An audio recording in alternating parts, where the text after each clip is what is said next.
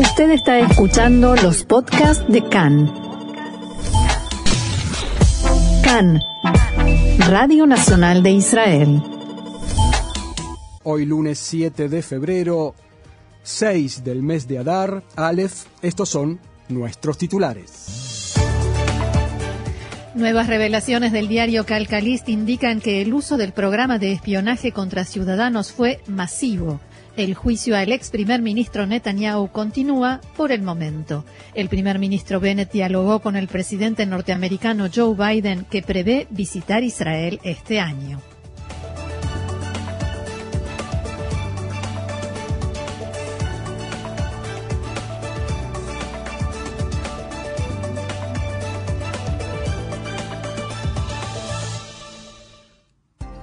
Y ahora sí vamos al desarrollo de la información. Las nuevas revelaciones en el escándalo de Pegasus sacuden a todo el sistema político en Israel.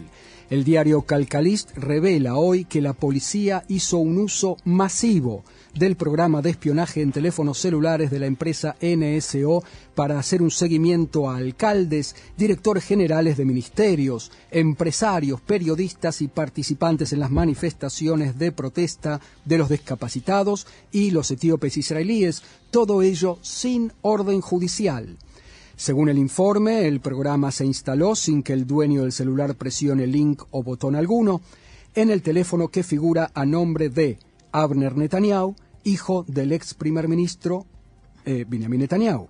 El programa de espionaje que no solo detecta las conversaciones, sino también sus mensajes y todo contenido digital presente y pasado, fue instalado también en el teléfono de Miriam Feierberg, alcalde de Natania, Moti Sazón, alcalde de Jolón, Keren Turner Eyal, quien fuera directora general de la cartera de transporte y de finanzas, eh, Rami Levy, dueño de la cadena de supermercados, el director general de la compañía Noticias 13, Aviram Elad, entre muchos, muchos otros. Ampliaremos en nuestro próximo bloque.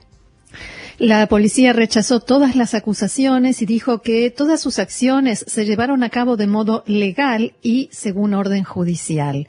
El portavoz de la policía, subcomisario Eli Levy, dijo en diálogo con Khan que la institución está abierta como un libro a toda investigación sobre el tema y que hay que esperar las conclusiones de la comisión de revisión de la viceasesor letrado del gobierno Amit Merari, que serán presentadas dentro de algunos meses. El jefe de policía, Yaakov Shabtai, le pidió al ministro de Seguridad Pública, Omer Barlev, que forme una comisión investigadora externa independiente a cargo de un juez. Según Shabtai, una comisión con esas características podrá verificar el tema para recuperar así la confianza pública en la policía. Y este mediodía, el ministro Omer Barlev, a cuyo cargo se encuentra la institución policial, esto decía.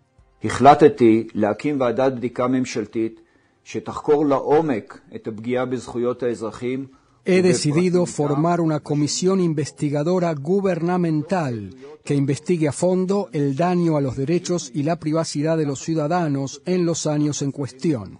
De los testimonios que surgen resulta que las fallas, si las hubo, se produjeron bajo jefes de la policía anteriores, bajo ministros de seguridad interior anteriores y bajo gobiernos anteriores. Los miro hoy a los ojos, ciudadanos de Israel, y me comprometo, la comisión investigará en profundidad todas las afirmaciones. En mi turno, estas anomalías no ocurrirán.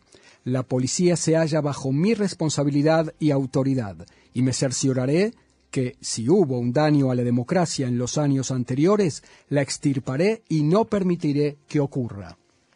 El primer ministro Naftali Bennett dijo que si las revelaciones en el caso Pegasus son ciertas, son muy graves.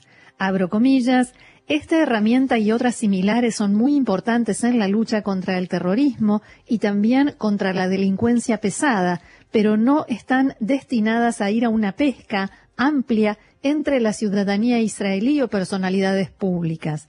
Bennett dijo que la viceasesora letrada del gobierno, Amit Merari, está revisando la información y agregó, en algunas horas más tenemos también una nueva asesora letrada del gobierno. Ella no viene de dentro del sistema y eso es una ventaja. Luego de que se oficialice el nombramiento, nos reuniremos para consultas. Entendemos la gravedad del tema y no dejaremos a la gente sin respuesta. Palabras del primer ministro Bennett, que de paso dio una pista de cómo va a terminar la reunión del gobierno en la que supuestamente tienen que discutir eh, si nombran o no a la nueva asesora letrada del gobierno. Exacto, estamos hablando de Gali Barav eh, Miara, la nueva asesora en ciernes. El presidente Itzhak Herzog dijo que, comillas, este es un día nada fácil y que las revelaciones exigen una revisión profunda y abarcativa. Agregó que el sistema legal y policial no pueden ser descuidados en el cumplimiento de la ley abro comillas nuevamente, quien hace cumplir la ley debe cumplir la más leve y la más dura de las leyes, más que todos los demás. Herzog enfatizó que no debemos perder nuestra democracia, no podemos perder nuestra policía y, por supuesto, no podemos perder la confianza de la gente en ellas. La ministra del Interior, Ayele Chaquet, dijo por su parte que, si los hechos son ciertos, se trata de un terremoto y de actos que son más adecuados para regímenes oscuros del siglo pasado, a los que no debemos parecernos. Jacquet fue contundente, abro comillas, estoy conmocionada. Esto recuerda al Stasi de Alemania Oriental. No puedo creer que se trate de mi país. La ministra del Interior exigió formar una comisión investigadora externa y con atribuciones y subrayó que la policía y la fiscalía no, pueden no se pueden investigar a sí mismas. No podremos permitir, bajo ningún punto de vista, que algo así ocurra en un Estado democrático. Los responsables deben rendir cuentas, dijo Shaked. El diputado Israel Katz del Likud dijo que se patearon todos los tableros, dicho esto entre comillas, y exigió cesar todo el proceso judicial contra Benjamin Netanyahu. Según Katz, el escándalo demuestra que la denuncia contra Netanyahu tenía una motivación política de destituir a un primer ministro en ejercicio por todos los medios. La privacidad se ha convertido en tierra de nadie y se debe formar de inmediato una comisión parlamentaria independiente, dijo Katz. La ministra de Medio Ambiente Tamar Sandberg de Meretz llamó a formar una comisión investigadora estatal. En diálogo con Khan, dijo Sandberg que está conmocionada de que la policía espíe a ciudadanos como la más oscura tiranía. El titular de la bancada de Cajón Laván, Eitan Ginsburg, dijo que el jefe de la policía Shaftai debe entrar hoy mismo al cuarto clasificado en la sección cyber y desenchufar la computadora donde está instalado el programa. Según Ginsburg, la capacidad de la policía de hacer un seguimiento de toda persona sin que haya evidencias de delito y sin orden judicial es aterradora. A pesar de la publicación de Calcalis y el escándalo que generó, el juicio contra Benjamin Netanyahu y el matrimonio Alovich continúa con normalidad. Los abogados de los acusados solicitaron que fuera suspendido. Los jueces del Tribunal de Distrito de Jerusalén establecieron que no se va a suspender y que se lleve a cabo tal como estaba planificado el interrogatorio a la testigo Dana Neufeld, ex asesora letrada del Ministerio de Comunicaciones, y esto fue en la mañana de hoy. Al mismo tiempo ordenaron a la Fiscalía comunicarles antes de las siete de la tarde cuáles son los resultados de sus verificaciones respecto de esta testigo en la causa. La abogada Yehudit Tirosh de la Fiscalía respondió que es probable que mañana mismo puedan informar sobre el resultado de todas las verificaciones relacionadas con este juicio. La abogada Emi Palmor, quien fuera vicedirectora general del Ministerio de Justicia y que según las revelaciones también su teléfono fue hackeado con un programa de espionaje por la policía, dijo que está choqueada y escandalizada. Dijo que, según su sospecha, el seguimiento a su persona se origina en que en el pasado critiqué a la policía a raíz de la muerte de Salomón Teca por un oficial de la policía. En diálogo con Khan dijo Palmor que jamás fue interrogada ni sospechada de ningún delito. Recuerda, eso sí, discusiones nada agradables con la policía debido a un informe que publicó sobre una vigilancia excesiva para con los inmigrantes etíopes. La ex vicedirectora general del Ministerio de Justicia agregó que siente hoy que lo único que funciona hoy en día en el país es la prensa, gracias a la cual existe una vigilancia ciudadana de estos aparatos. Cambiamos de tema. La Casa Blanca informó que el presidente Joe Biden prevé visitar Israel este año, luego de la invitación del primer ministro Naftali Bennett. Ambos líderes dialogaron anoche por teléfono por un lapso de media hora y trataron asuntos de seguridad nacional, incluida la amenaza iraní y sus satélites y los posibles pasos para detener el plan nuclear de ese país. También estuvo presente el tema de Rusia y Ucrania. En Washington indicaron que el mandatario norteamericano enfatizó su compromiso de profundizar la estabilidad y ampliar las alianzas y cooperaciones en Medio Oriente. Biden y Bennett comentaron la operación de liquidación del líder de ISIS, Abu Ibrahim al-Quraishi. Bennett felicitó a Biden por la acción y le dijo, el mundo es ahora un lugar más seguro gracias al audaz operativo de las fuerzas estadounidenses. Se trata del tercer diálogo entre Bennett y Biden. Al parecer no trataron el caso de Omar Assad, ciudadano norteamericano palestino de 80 años, que falleció algunas horas después de ser detenido y esposado por efectivos de Tzahal. El tema ha generado algo de tensión entre ambos países y sí fue, tema de conversación entre el ministro de Exteriores, Yair Lapid, y el secretario de Estado norteamericano, Anthony Blinken. El acercamiento entre Israel y Turquía. El presidente Itzhak Herzog dialogó esta anoche con el presidente de Turquía, Recep Tayyip Erdogan, sobre la posibilidad de mantener un encuentro oficial próximamente. La llamada, inusualmente confirmada de modo oficial por la Casa Presidencial, tuvo lugar a raíz del contagio de coronavirus por el mandatario turco.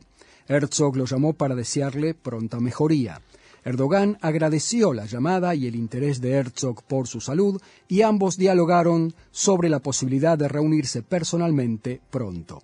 El presidente Erdogan ya había anunciado hace dos semanas de modo unilateral que el presidente Herzog visitaría oficialmente su país hacia fines de febrero.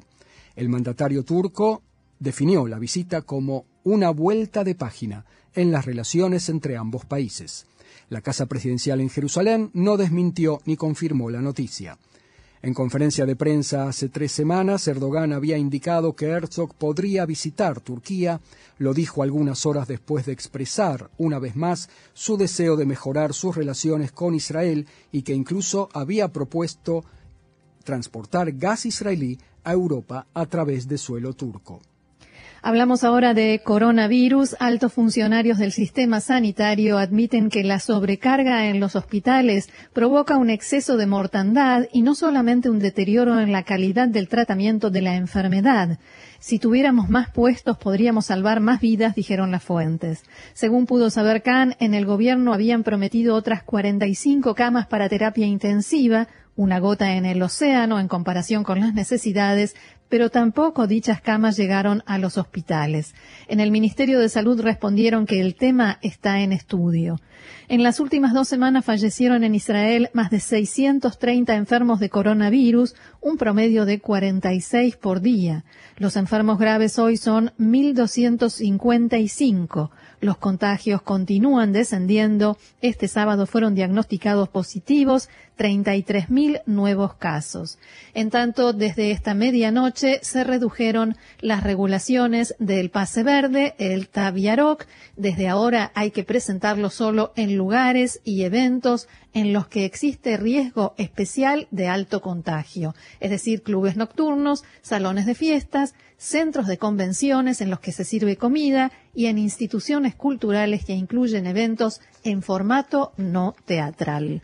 Vamos a hablar sobre Irán y lo que está sucediendo en este frente, porque ya se están por reanudar los contactos para seguir adelante con las negociaciones por el programa nuclear. Y en las últimas horas el primer ministro Naftali Bennett decía que quien crea que un acuerdo nuclear va a aumentar la estabilidad está equivocado, el acuerdo va a retrasar temporariamente el enriquecimiento de uranio, pero todos en la región pagaremos un precio muy alto, desproporcionado.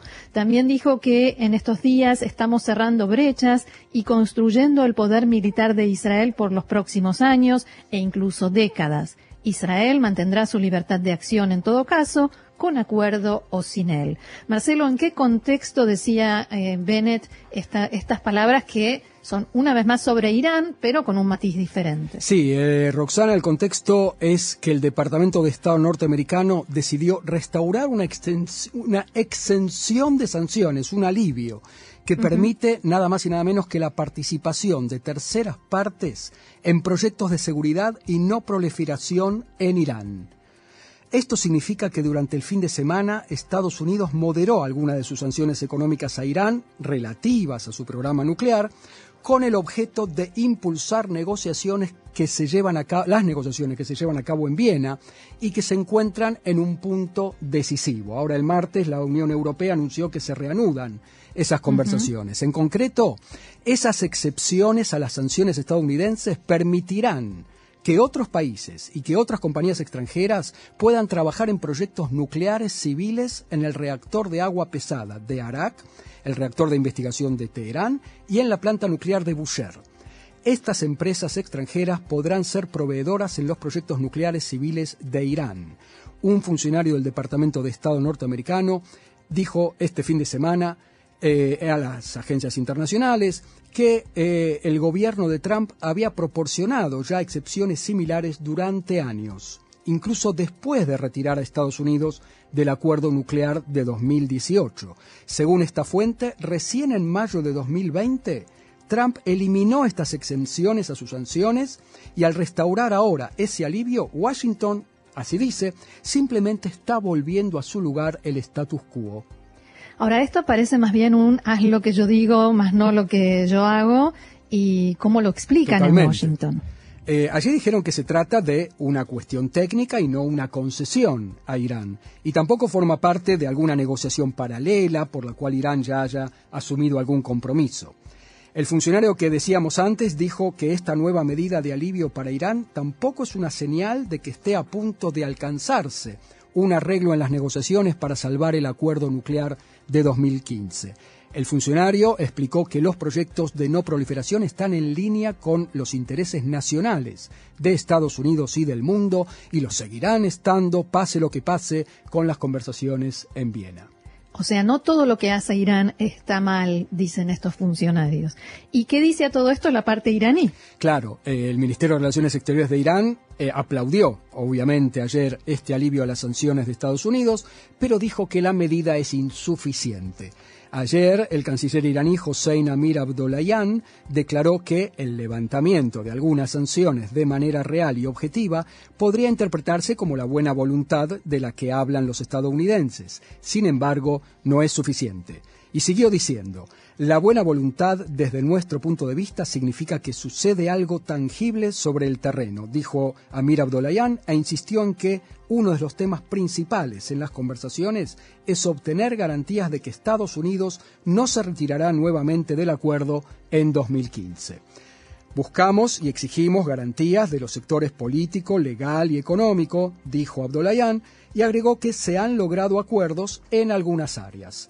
El portavoz del Ministerio de Relaciones Exteriores, Said Khatibzadeh, dijo también eh, que calificaba el alivio de las sanciones de Estados Unidos como insuficiente y dijo que Teherán espera el levantamiento de todas las sanciones descritas en el acuerdo nuclear.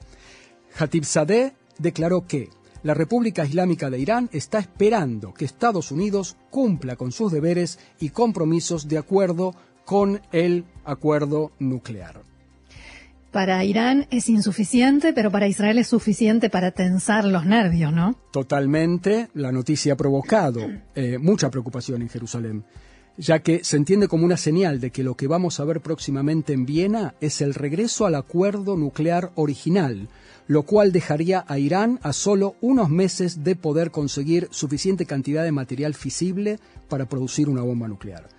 En Israel entienden que el acuerdo original que se firmó en 2015 dejó a Irán en una situación de un año de distancia nada más de una bomba nuclear. En Israel se genera una inquietud eh, eh, por el hecho de que Irán avanzó en su programa nuclear durante el tiempo que pasó desde que Trump retiró a Estados Unidos del acuerdo. O sea, Roxana, eh, Estados Unidos cometió dos errores. Uno, firmar el acuerdo nuclear con Irán y el segundo error fue retirarse del acuerdo nuclear con Irán porque Irán apretó el acelerador, ¿no es cierto?